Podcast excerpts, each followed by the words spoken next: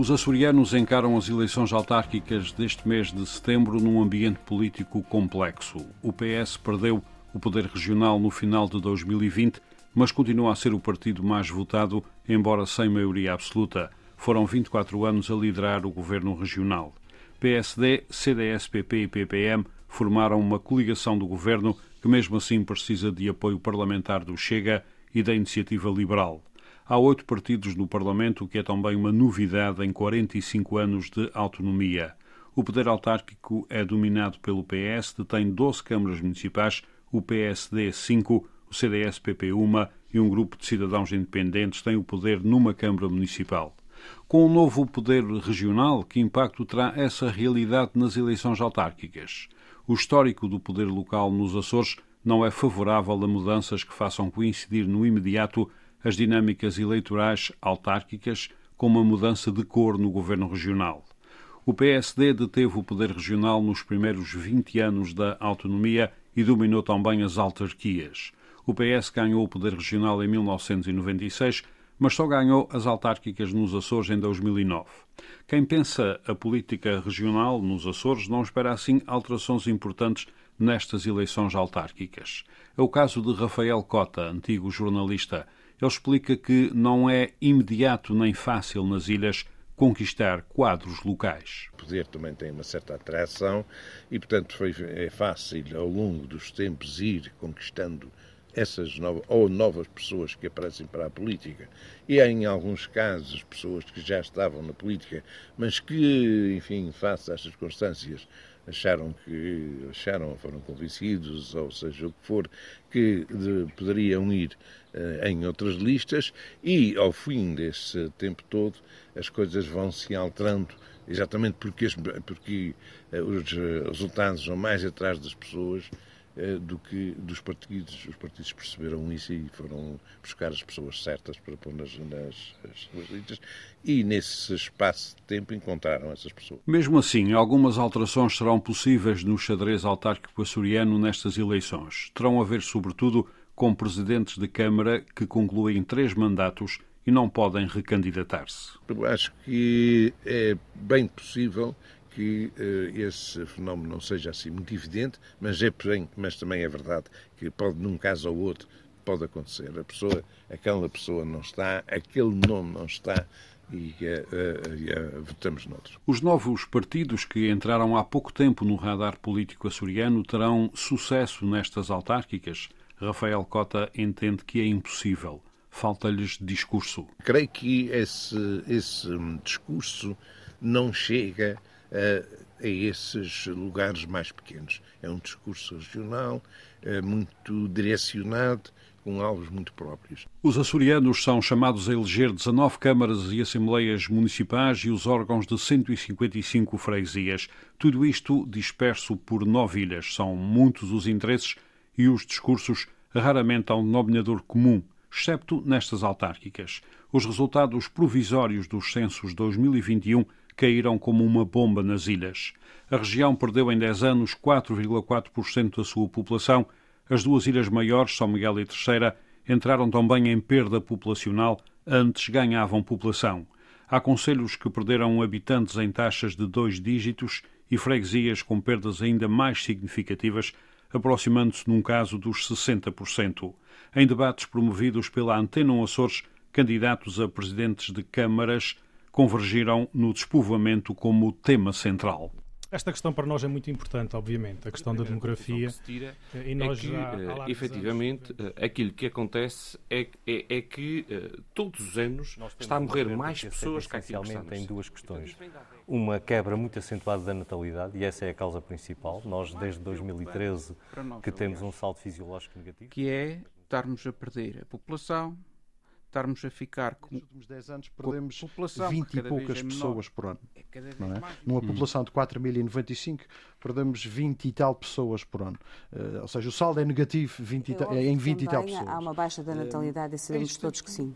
Mas a, a, a, grande baixa teve a ver com realmente o saldo migratório. Realmente, uh, esta e não é perda só os nossos é, é substancial.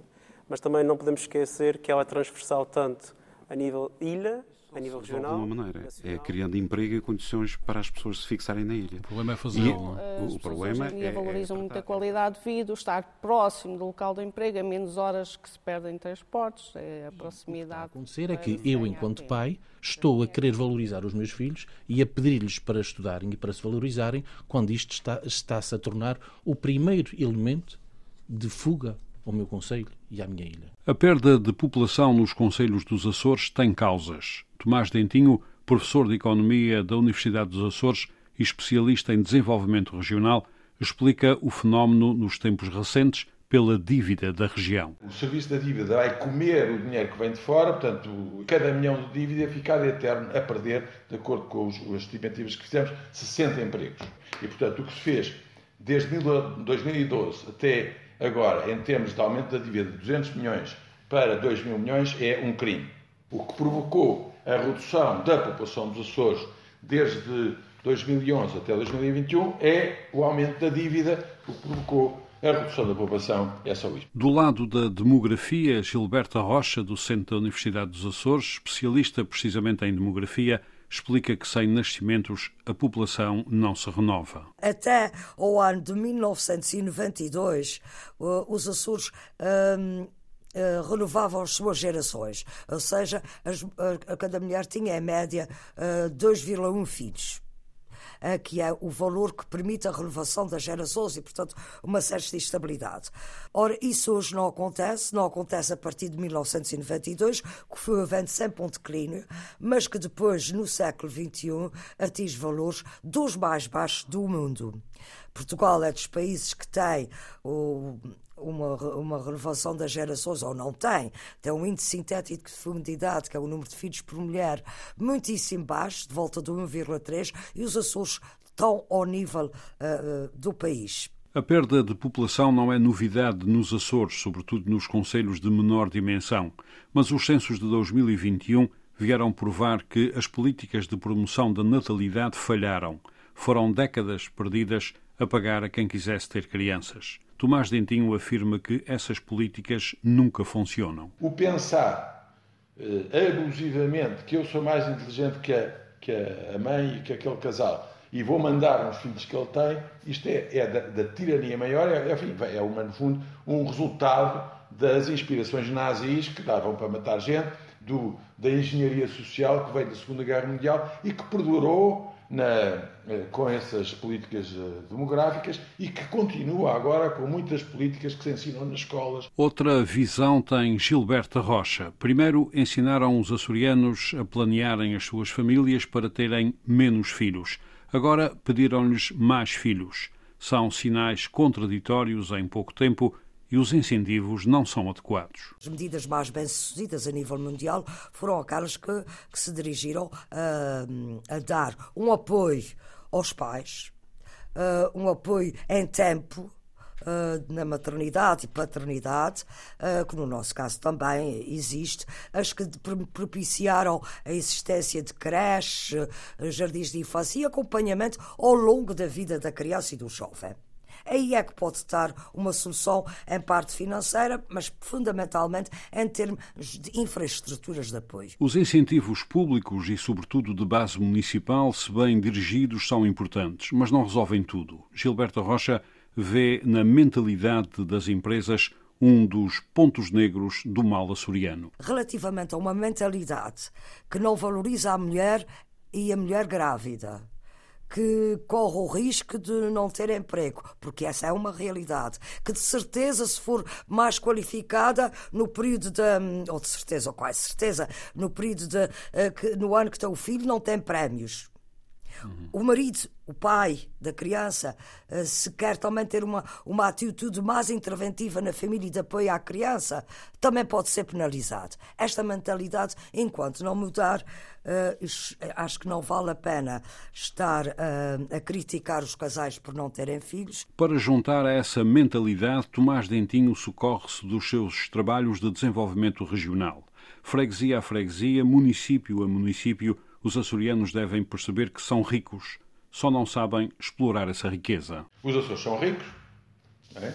Os Açores, a única coisa que não conseguem uh, uh, tratar é ficar com toda a mais-valia dos recursos que têm. Quer dizer, para sobrevivermos, temos que vender aquilo que somos bons. Somos bons em turismo, somos bons na posição geográfica, por isso recebemos algumas rendas de, da posição geográfica que temos, somos bons na. Podíamos somos bons no, no, no leite e, e somos bons na pesca. Concretizando, a Ilha do Corvo, que é toda ela um município, caiu abaixo dos 400 habitantes. Pode ultrapassar os 600 e ganhar nova vida, tem riqueza para isso. Mas é preciso mudar o paradigma da economia local. E quando chega a 600 habitantes no Corvo, já consigo ter uma escola, já consigo ter uma, o mínimo de escala. Agora, como é que eu crio 120 eh, empregos básicos no Corvo? E esta é que é a questão. Eu posso só aumentar o, gasto público, mas estou a criar insustentabilidade, mas posso, por exemplo, se eu afetar os direitos de propriedade da pesca, da área abrangida pelo corvo aos corvinos, em vez de 10 pescadores, eu passo para 30 pescadores. Se eu fizer uma boa gestão do, do baldio e, da, e, e conseguir desenvolver mais com, com tempo o, o queijo do corvo, eu se calhar deixo de ter apenas 20 lavradores que dependem do queijo passa a ter 30 ou equivalente a 30. Há uma esperança e um perigo. A bazuca europeia e os novos quadros comunitários europeus. Cerca de 3 mil milhões de euros para os Açores em 10 anos. Tomás Dentinho é cético. Os, os, profissionais dos subsídios já estão todos aí a ver se colocam para receber os subsídios. É de facto usar muito bem esses apoios que, que estão para de facto fazer para fazer uma avaliação criteriosa de cada ação que se faz, para saber se aquilo é pagável mesmo sem o subsídio. Olhar o subsídio apenas como uma, um empréstimo equivalente, com, com taxa de juros igual a zero, e, e, ser muito sério na avaliação daqueles. Porque se vem esse dinheiro todo, qual é o efeito? Compra-se uma máquina que não serve para nada, faz uma estrada que não serve para nada, faz mais um edifício fica vazio, e portanto, eh, e quem ganha já estão aí os caçadores de subsídios do, do, continente e do estrangeiro a ver se caçam aqui algum dinheiro desse dinheiro todo que vem e vai logo para fora. O despovoamento dos Açores, sobretudo dos conselhos mais pequenos, é a grande questão no discurso dos candidatos a autarcas. Os especialistas, esses desdobram-se em explicações, em estudos e na procura de soluções. Mas o mundo do poder local, na realidade do dia a dia, é muito mais do que isso. Faz-se das pequenas grandes coisas. Que resposta será dada a esta mãe solteira pelo seu autarca? Faz falta apostar principalmente no emprego, que ainda falta bastante, e na, na habitação. Para jovens, dá mais uh, regalias a quem é, por exemplo, mãe solteira, como é o meu caso, em conseguir achar uma casa dentro de um preço acessível, que eu acho que é, é a parte pior de morar na terceira, mesmo o preço das rendas. Que respostas terão os novos autarcas para este homem que vê uma sociedade com pouco respeito e sem empregos? O problema aqui é falta de emprego, falta de emprego e falta de sensibilidade para as pessoas e mais respeito na ilha, principalmente, que há muita falta de respeito na ilha. O que terão os autarcas para dizer a esta mulher que quer ao menos a requalificação da zona marítima da sua terra? Aqui na nossa, na nossa vila, acho que é importante apostar aqui na, na requalificação da zona marítima, que há muitas zonas que, que estão em risco, há muitas casas que estão à, à beira do mar e acho que isto deve ser a preocupação maior e manter aquilo que tem sido feito, o embelezamento da, da vila e a colaboração com as entidades. Os Açores estão em despovoamento, as soluções municipais para a natalidade falharam, os censos de 2021 trouxeram o tema para o centro da campanha autárquica nas ilhas. Mas essa é apenas a grande questão. Em paralelo, permanecem índices de pobreza que abrangem quase um terço da população açoriana. E depois há a orla marítima à espera de cuidados. Há a falta de empregos locais. Há dificuldades para aceder à habitação. Há a mãe solteira que espera soluções do seu autarca. É este o mundo que aguarda quem for eleito autarca nos Açores, dia 26 deste mês de setembro.